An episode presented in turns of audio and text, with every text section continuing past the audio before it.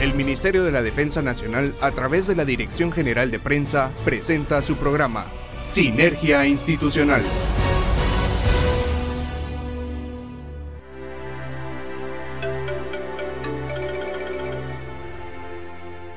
La mejor de las noches para todos ustedes que se han dado cita a través de 107.3 FM de TGW, La Voz de Guatemala. Les saluda el coronel Rubén Telles y junto a su teniente Juan Carlos Rosales y a Marisol Ruiz, es un verdadero gusto para nosotros acompañarles e informarles. Buenas noches muchachos, ¿cómo están ustedes?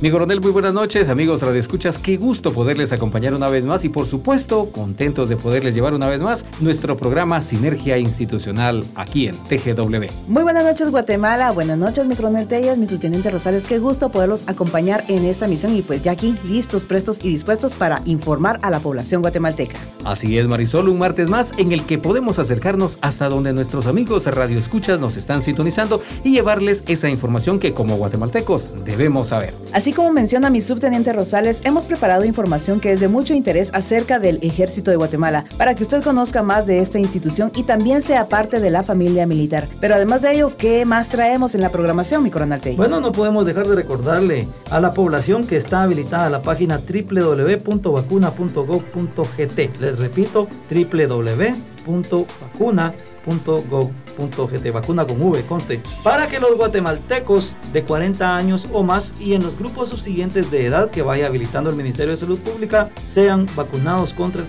coronavirus COVID-19. Así es, mi coronel Telles, y por supuesto el procedimiento es sencillo, amigo Radio Escucha. Usted ingresa al link que le acabamos de mencionar, llena el formulario. a ver, es www.vacuna.gov.gt. Hoy sí. Ahí estamos entonces y usted llena el formulario que le solicitan. Ahí también le piden a usted un número de teléfono en el cual le harán llegar la fecha, lugar y hora en la que debe presentarse y así de práctico es inscribirse para vacunarse contra el COVID-19. Ustedes se preguntarán, ¿y ya vacunados podemos dejar de usar mascarillas? Le comentamos que no. Debemos seguir cumpliendo con las medidas de higiene y bioseguridad. Recuerde que cuidarnos es nuestra responsabilidad. Queremos eh, saber también, estimados amigos, ¿desde qué parte del territorio nacional nos sintonizan? Comuníquense con nosotros al 35 66 23 37. Repito, 35 66 23 37. Será un verdadero gusto para nosotros poder responder sus dudas y darle seguimiento a sus mensajes. Quédese en sintonía de TGW, La Voz de Guatemala y Sinergia Institucional Radio. Bienvenidos. Bienvenidos. Bienvenidos. A continuación en su programa Sinergia Institucional, La Portada.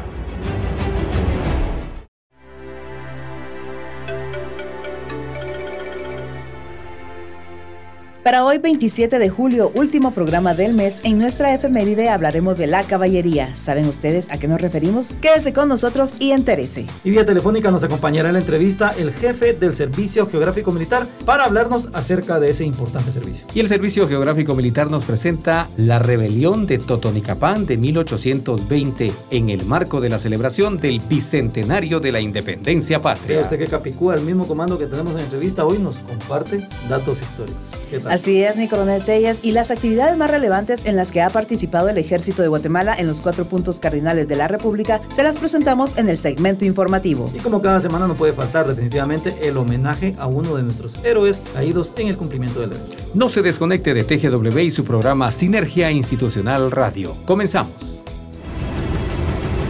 Conozca más de nuestra historia en nuestra efeméride.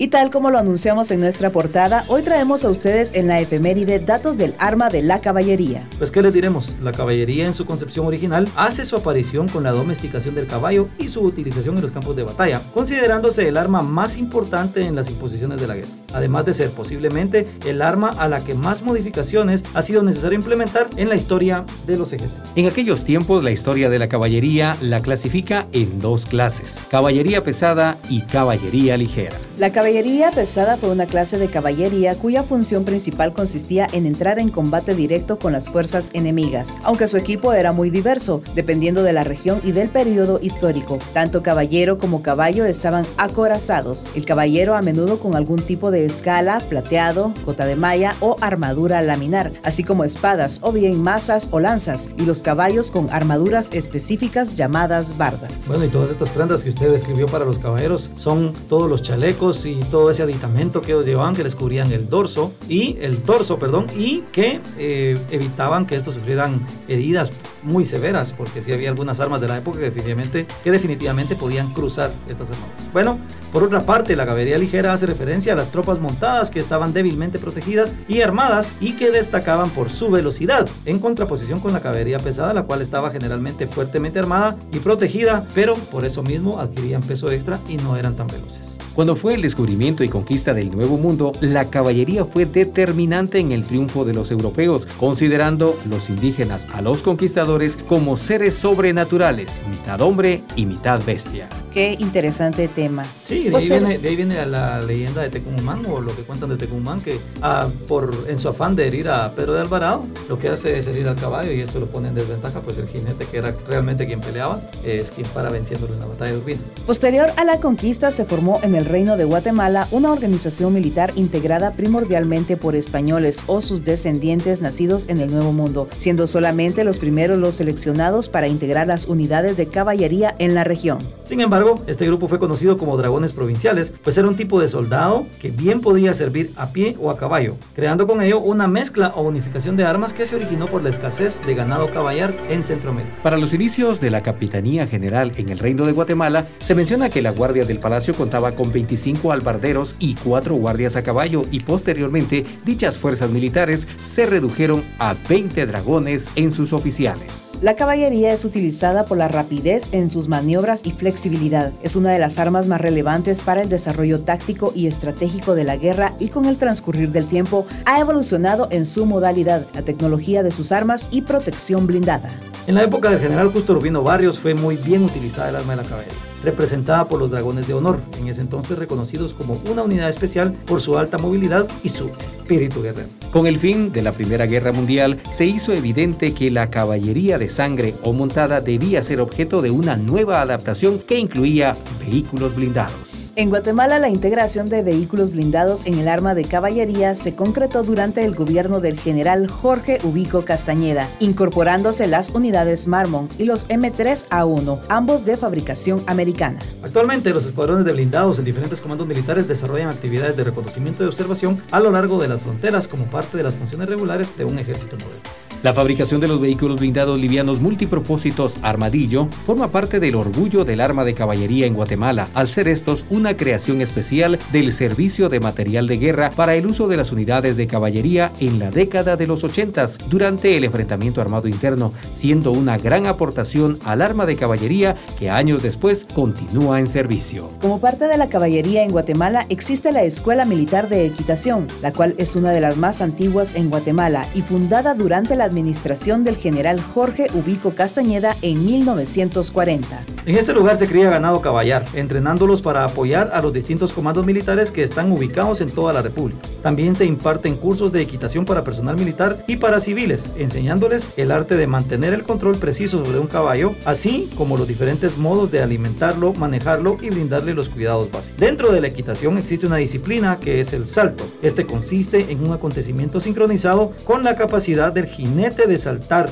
en una serie de obstáculos en un orden dado sin caerse del caballo y que el caballo obedezca la ruta planificada y destinada por el jinete. Otra de las disciplinas es la alta escuela que tiene por objeto el desarrollo del caballo mediante un entrenamiento racional, metódico y equilibrado por medio del cual el jinete consigue que éste realice todas sus órdenes con armonía y equilibrio. Otra forma de servir al pueblo guatemalteco es que la Escuela Militar de Equitación también ofrece equinoterapias que son un tipo de terapia alternativa que aprovecha los movimientos del caballo para tratar diferentes tipos de afecciones, pues se utiliza el caballo como mediador para mejorar la calidad de vida de personas con capacidades especiales. La caballería forma parte del ejército de Guatemala y trabajan en pro del bienestar de la población. Y bueno, cerramos esta nota entonces diciendo el lema de los caballerangos. Para todo aquel soldado del arma de la decisión, el éxito es la única opción. Conozca el trabajo del ejército de Guatemala en la voz de los protagonistas, en la entrevista de hoy. Oi.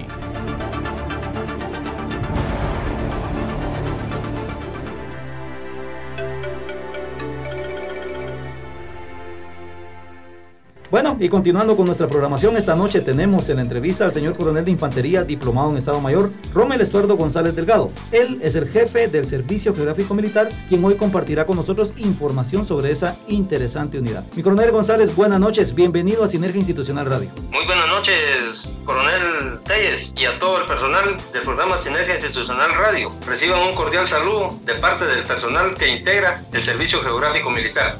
Muchas gracias, mi coronel. Ya vamos a iniciar con las preguntas, entonces eh, le dejo en el uso de la palabra al subteniente Rosales, quien tiene la primera pregunta de la entrevista. Gracias, mi coronel Telles. Así es, mi coronel González, muy buenas noches. Solicito que para iniciar nuestra entrevista quisiéramos pedirle que nos cuente cómo nace el servicio que usted dirige. Sí, muy buenas noches, este, subteniente Rosales. El Servicio Geográfico Militar en su inicio fue fundado como un negociado de la segunda sección del Estado Mayor General del Ejército. Esto fue a principios del año 1954. Posteriormente, en 1969, se crea el Servicio de Cartografía del Ejército con sede en la Cuarta Avenida y Tercera Calle de la Zona 1. Para posteriormente, en el año 1982, hay un cambio total que el, el servicio se, se, fusiona con el Instituto Geográfico Nacional y ya para el año 1997 se conforma el Departamento Geográfico Militar y es así que el 31 de julio de 2003 se transforma de departamento a Servicio Geográfico Militar, como está hasta la fecha. Muy buenas noches, mi coronel. Le saluda Marisol Ruiz. Quisiéramos que nos comente cuál es la misión y las principales funciones de esta unidad, mi coronel. Sí, muy buenas noches, Marisol. Gusto saludarla. Nuestra misión fundamental es obtener y proporcionar información geográfica, cartográfica, registral y catastral, así como proveer de material cartográfico para la ejecución de programas, planes y proyectos de interés militar en los niveles estratégico, operacional, táctico del Ejército de Guatemala. Nuestras funciones principales, este, nosotros las la dividimos en tres y la primera es llevar a cabo lo que son brigadas de campo, las cuales consisten en la actualización de puntos de interés militar en el terreno. Estas tienen una duración de, de 15 días y estamos realizando ahorita a la fecha una, una brigada de campo por mes. Y durante el presente año llevamos realizadas 13, perdón, 7 brigadas de campo y hemos actualizado 16 hojas cartográficas en los departamentos de Zacapa, Chiquimula y Petén. Nuestra segunda función principal está de llevar a cabo estudios registrales y catastrales sobre todos los bienes adscritos al Ministerio de la Defensa Nacional y consiste en investigar de manera legal la situación de cada bien ante el Registro de Información Catastral, el Instituto Geográfico Nacional y el Registro General de la Propiedad, tanto en la ciudad capital como en el segundo registro que se encuentra en el departamento de Quetzaltenango. Y nuestra tercera función es de actualizar y proveer hojas cartográficas de la serie militar Escuela 1 sobre 50.000, así como también mosaicos de las áreas de responsabilidad escala 1 sobre 250 mil a las diferentes dependencias y unidades del ejército de Guatemala. Mi coronel, eh, como aquí estamos escuchando a personas militares y también hay civiles, amigos civiles que están escuchando el programa, eh, yo quisiera que usted nos aclarara eh, a qué nos referimos cuando hablamos de una hoja cartográfica, por ejemplo. La hoja, una hoja cartográfica se refiere en sí a, la, a trasladar parte de, del terreno a un, a un plano, o sea, una, a, una hoja de, a una hoja de papel, en la cual están representadas todas las características del terreno, tales como puentes, iglesias, torres de energía eléctrica. Eso es lo que más resaltamos nosotros en, en las hojas cartográficas serie militar. Pero en sí, para que la población nos, nos pueda entender, es una, es una, nosotros trasladamos el terreno hacia una hoja de, de papel, la escala 1 sobre 50 mil. Estamos hablando de un mapa entonces, mi coronel. Sí, de un mapa, claro que sí. Mi coronel, y cuando hablamos de las escalas, eh, usted menciona escala 1 50 mil, 1, sobre 250 mil. Eh, ¿A qué nos referimos? ¿Qué quiere decir esa numeración y cuál de las dos es más fácil de interpretar?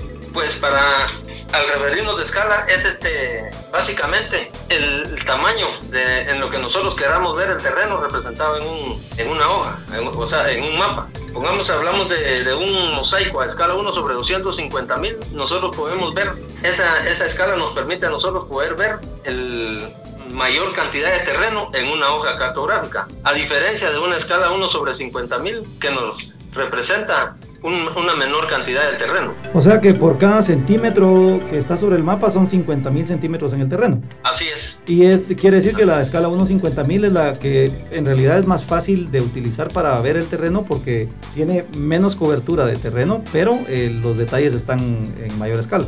así es, correcto. Este, esa es la hoja que regularmente usamos nosotros como, como militares, incluso las entidades del Estado o particulares que utilizan mapas utilizan esta escala porque ahí se representa mejor el, terreno. Y les quiero comentar que esta escala 1 sobre 50 mil, el territorio nacional lo cubren 259 hojas sobre escala 1 sobre 250 mil. 259 hojas, mi coronel. Así es. Ah, mi coronel, pregunta curiosa, ¿habrá algún lugar todavía que tenga un, un mosaico completo del mapa de Guatemala todavía con, con, mapas militares en esa escala? A la fecha, no. no completo, el territorio de Guatemala no hay. O sea, en donde podemos observar todavía estos, pero es a nivel departamento, van en las diferentes brigadas. Ahí nosotros podemos ver que sí, ellos representan su departamento ahí por su área de responsabilidad, pero completo del, del territorio de Guatemala no, no, no, no existe ninguno aquí. Sería interesante ver un mapa así. Mi coronel, solicito continuar con la entrevista, perdón que divagué, pero son preguntas que van surgiendo. Eh, estas, eh, estas funciones importantes y tan interesantes que usted nos describió en la, en la pregunta anterior, ¿puede decirnos usted con qué capacidades cuentan ustedes para desarrollarlas y cómo se traducen estas capacidades también en beneficios a la población? Muy bien, coronel. Este, sí, la, nosotros tenemos para llevar a cabo esta, estas actividades de esta nuestra, para cumplir nuestras funciones cierto equipo que nos hace, que nos hace o nos lo ha proveído el, Ministerio de la Defensa, con el cual pues, tenemos vehículos, drones, este, medidores de, distancia, GPS y sí tenemos equipo este, actualizado. Y en lo que se refiere a la en qué podemos nosotros apoyar a la población, pues dice que llevamos a cabo nosotros también actualización de las cartas civiles, o sea, mapas municipales. Y esto se hace en los lugares donde se realizan las brigadas de campo. También se provee de información para la actualización de las hojas cartográficas que delimitan zonas de riesgo como inundaciones, deslaves, aludes, incendios, etc. Asimismo, se elaboran mapas de riesgo de redes viales, isométricos, escolares, topográficos y arqueológicos. Para uso de la Conred, también los utiliza el Ministerio de Comunicaciones, Infraestructura y Vivienda, Ministerio de Educación, Ministerio de Salud Pública y las diferentes instituciones que requieren de nuestro apoyo. Muy bien, muchas gracias, mi coronel. Interesantísima la información. Mi coronel González, para ir finalizando ya con nuestra entrevista, solicito puede dirigir un mensaje al personal bajo su mando, sobre todo en ocasión de su aniversario. Sí, muchas gracias por darme esta oportunidad de poderme dirigir a mi personal y en ocasión de celebrar nuestro 18 aniversario de creación como servicio militar y nuestro 67 aniversario de fundación, me complace presentar un especial saludo de felicitación al personal de oficiales, especialistas y planilleros que conforman el selecto grupo de técnicos en información geográfica, cartográfica, registral y catastral, los cuales tienen como principal misión la ubicación de las unidades militares. Les comento que el Servicio Geográfico Militar se fundamenta en las más altas observancias de, de las leyes militares, la disciplina y los principios y valores en grupo, los cuales generan eficiencia en el desempeño de esa importante labor de la actualización y el registro catastral la elaboración de hojas cartográficas para el uso de las unidades militares. Me siento orgulloso de, comandar a tan, a tan dignos soldados profesionales y en este día los insto para que continúen en esa excelente labor que coadyuva en el cumplimiento de la misión de nuestro glorioso ejército de Guatemala. Mi coronel González, a nombre de Sinergia Institucional Radio, agradezco el haber aceptado esta llamada y compartir con nosotros la información que esperamos le permita a nuestros oyentes conocer mejor a su ejército. Les deseamos un feliz aniversario y larga vida, mi coronel. Seguimos con más de Sinergia Institucional Radio.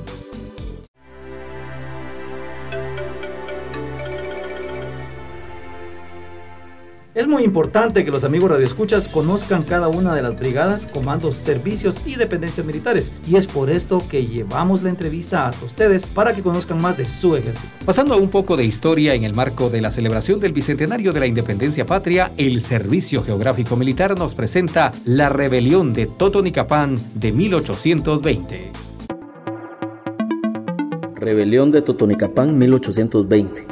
En el moderno cantón Paquí de Totonicapán, la independencia se celebra, pero no el 15 de septiembre como el resto de Guatemala y Centroamérica, sino que el 12 de julio, que fue la fecha en que se alzó Atanasio Tzul, desafiando el pago de impuestos de la corona española. El 9 de julio de 1820 se levantaron los pueblos de San Miguel Totonicapán y esto marca la sublevación. Para 1813, las comunidades de San Francisco el Alto, Momostenango y San Miguel Totonicapán reciben la información que el tributo ha sido abolido por la entrada en vigencia de la Constitución de Cádiz, hasta que Fernando VII decide abolir la Constitución y restaurar la monarquía absolutista, dando paso a las independencias latinoamericanas. Los pueblos interpretaron que el rey no se iba a retractar como indica Aaron Pollack en el libro Levantamiento Quiché en Totonicapán 1820, los lugares de las políticas subalternas. Los pueblos interpretaron que eran criollos los que querían cobrarlo para su beneficio. Los pueblos comenzaron a hacer resistencia pacífica mientras las autoridades coloniales insistían en cobrarlo. Los pobladores exigieron que el alcalde mayor de Totonicapán, Manuel José Lara, les enseñara el documento en donde se les exonera de tal pago. Mientras tanto, las comunidades comenzaron a inquietarse y enviaron representantes, bajo el liderazgo de Lucas Aguilar. Este proceso fue tomado como sublevación y el gobierno local trató de apaciguarla. Producto de ello es que ordenaron la captura de la comitiva enviada para que fueran azotados. En represalia, el pueblo capturó a los escribanos que se quedaban a cargo. Para seguir cobrando el las autoridades ordenaron un censo, pero nuevamente los pobladores se resistieron, indicando que había un documento que les garantizaba el no pago del tributo. Solicitaron a Guatemala que el documento les fuera enviado por la capital. Nunca les respondió. Al saberse en Totonicapán que Fernando VII había aceptado de nuevo la constitución de Cádiz, en el cual se hace explícita la abolición del tributo a los indígenas, las comunidades exigieron que les fuera devuelto lo cobrado. Laras se asusta y huye a Quetzaltenango, y es aquí donde empieza la revuelta o el motín, como llaman algunos historiadores. El pueblo como tal se organizó, colgaron la imagen de Fernando VII, nombraron a Atanasio Tzul y su esposa Felipa Tzoc como rey y reina respectivamente. Además, nombraron a Lucas Aguilar como su presidente. Prudencio de Cósar quien era el corregidor de Quetzaltenango, se vio obligado a dirigir al ejército para sofocar la sublevación. Algo importante que señala esta investigación es que en el proceso Juan José de Echeverría, corregidor de Quetzaltenango, es contrario a los grupos criollos quetzaltecos, pero al ver la sublevación indígena en un territorio muy cercano, decidió unirse a estas élites para evitar problemas mayores, es decir, se une a sus enemigos para vencer a un enemigo que puede amenazar al régimen establecido. El gobierno de Totonicapán ya había jurado lealtad a Fernando VII, es decir, el proceso era para librarse de las élites criollas. Atanasio Tzul es tan importante ya que se le considera primer presidente de los 48 cantones, una de las organizaciones indígenas más fuertes en América Latina que también está cumpliendo los 200 años. La historia del abuelo Tzul trasciende a lo mítico. Se dice que después de ser absuelto en juicio, ya que ha defendido la constitución, es acosado constantemente por los españoles y luego por los criollos. Va a una cueva sagrada en donde hace un chuculem o ceremonia maya junto con su esposa. Y según cuentan las historias de los abuelos, la montaña se abrió para protegerlo y el abuelo desapareció de la historia y del tiempo.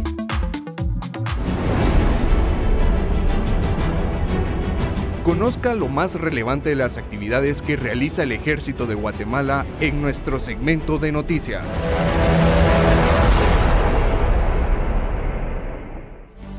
Iniciamos con nuestro segmento informativo. El apoyo que el Ejército de Guatemala brinda al desarrollo del Plan Nacional de Vacunación contra el coronavirus COVID-19 refleja a la fecha más de 148 mil dosis aplicadas por enfermeros militares en nueve centros de vacunación que se encuentran ubicados en el Departamento de Guatemala. El Servicio de Sanidad Militar se incorporó a este apoyo desde el pasado mes de abril, administrando la vacuna en los centros habilitados en la ciudad capital, ubicados en la colonia La Barreda, Explanada Cayalá, la sede del Colegio de Ingenieros y en los polideportivos Eric Barrondo y Gerona, a los cuales se sumaron recientemente los puestos de vacunación ubicados en la colonia Paraíso 2, Centro Álida España de Arana, así como en el interior de la Primera Brigada de Policía Militar Guardia de Honor y la Primera Brigada de Infantería Mariscal Zavala, que ahora atienden a la población civil, siempre cumpliendo los lineamientos del Ministerio de Salud Pública y Asistencia Social en cuanto a rangos de edad, registro y confirmación de cita. El Ejército de Guatemala apoya al Ministerio de Salud Pública y Asistencia Social en el embalaje de kits con medicamentos para pacientes con síntomas leves de esta enfermedad. Dichos kits son embalados por soldados de la Primera Brigada de Policía Militar Guardia de Honor y por reservistas militares del Departamento de Guatemala, quienes preparan los medicamentos que fueron adquiridos por el Ministerio de Salud Pública y Asistencia Social por medio del programa de accesibilidad a medicamentos, los cuales tienen como finalidad fortalecer la atención primaria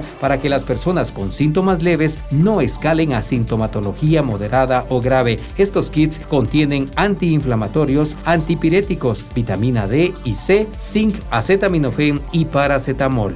La Quinta Brigada de Infantería Mariscal Gregorio Solares apoya al Ministerio de Salud Pública y Asistencia Social en el puesto de vacunación contra el coronavirus COVID-19 que fue inaugurado este 19 de julio en la aldea Los Encuentros, departamento de Sololá. El personal militar de esta brigada participará activamente en este puesto, proporcionando personal administrativo que apoye la organización del proceso de inmunización, enfermeros militares que administren la vacuna. Además, se realizan operaciones de seguridad perimetral, así como asistencia a los adultos mayores o personas con dificultades de movilidad que asisten a dicho puesto a recibir el medicamento contra la enfermedad. Ahora los dejamos con el pronóstico del tiempo para los próximos días en la voz del meteorólogo guatemalteco Eric de Paz.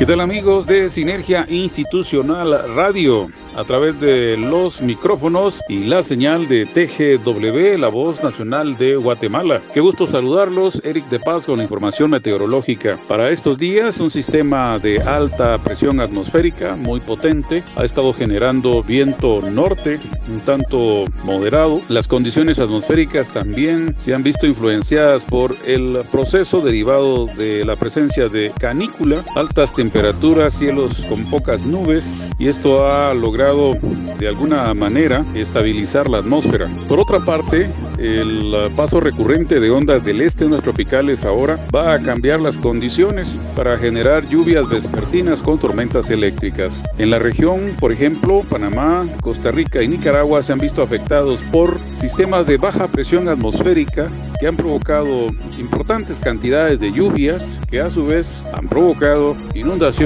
desbordamientos importantes, la negación de ciertas comunidades, no solo rurales, sino también urbanas. La situación atmosférica entrará de nuevo una fase asociada a las lluvias y posteriormente, en el mes de agosto, se esperaría la segunda fase de la canícula anual que vuelve a presentarse precisamente en el mes de agosto. Estas serán las condiciones a esperar, la actualización meteorológica, con el gusto de siempre, Eric de Paz, para Sinergia Institucional Radio, a través de la de TGW, la Radio Nacional de Guatemala.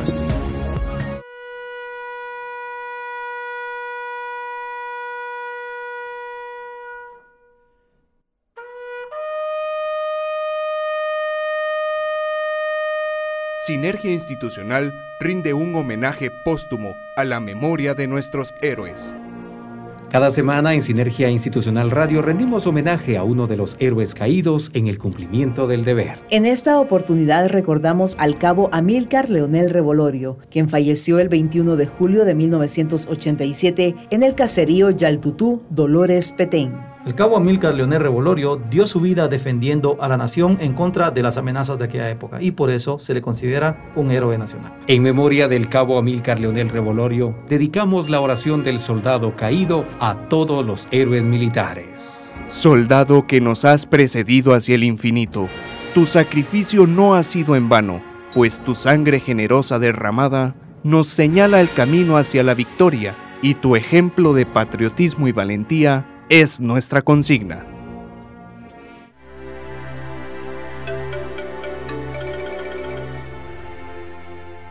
Y de esta forma damos por finalizada la presente emisión. Gracias por habernos acompañado. Les deseamos la mejor de las noches. Recuerde que tenemos una cita el próximo martes en el 107.3 FM de TGW, La Voz de Guatemala, a partir de las 7 de la noche. No falte, aquí estaremos para usted. Nos despedimos con la consigna Buenas noches Guatemala. Puedes dormir en paz porque en cualquier parte de tu territorio hay un soldado en guardia. Recuerde que este es el ejército de Guatemala, su ejército, dejando un legado que construye futuro. El Ministerio de la Defensa Nacional, a través de la Dirección General de Prensa, presentó Sinergia Institucional. Hasta nuestra próxima audición.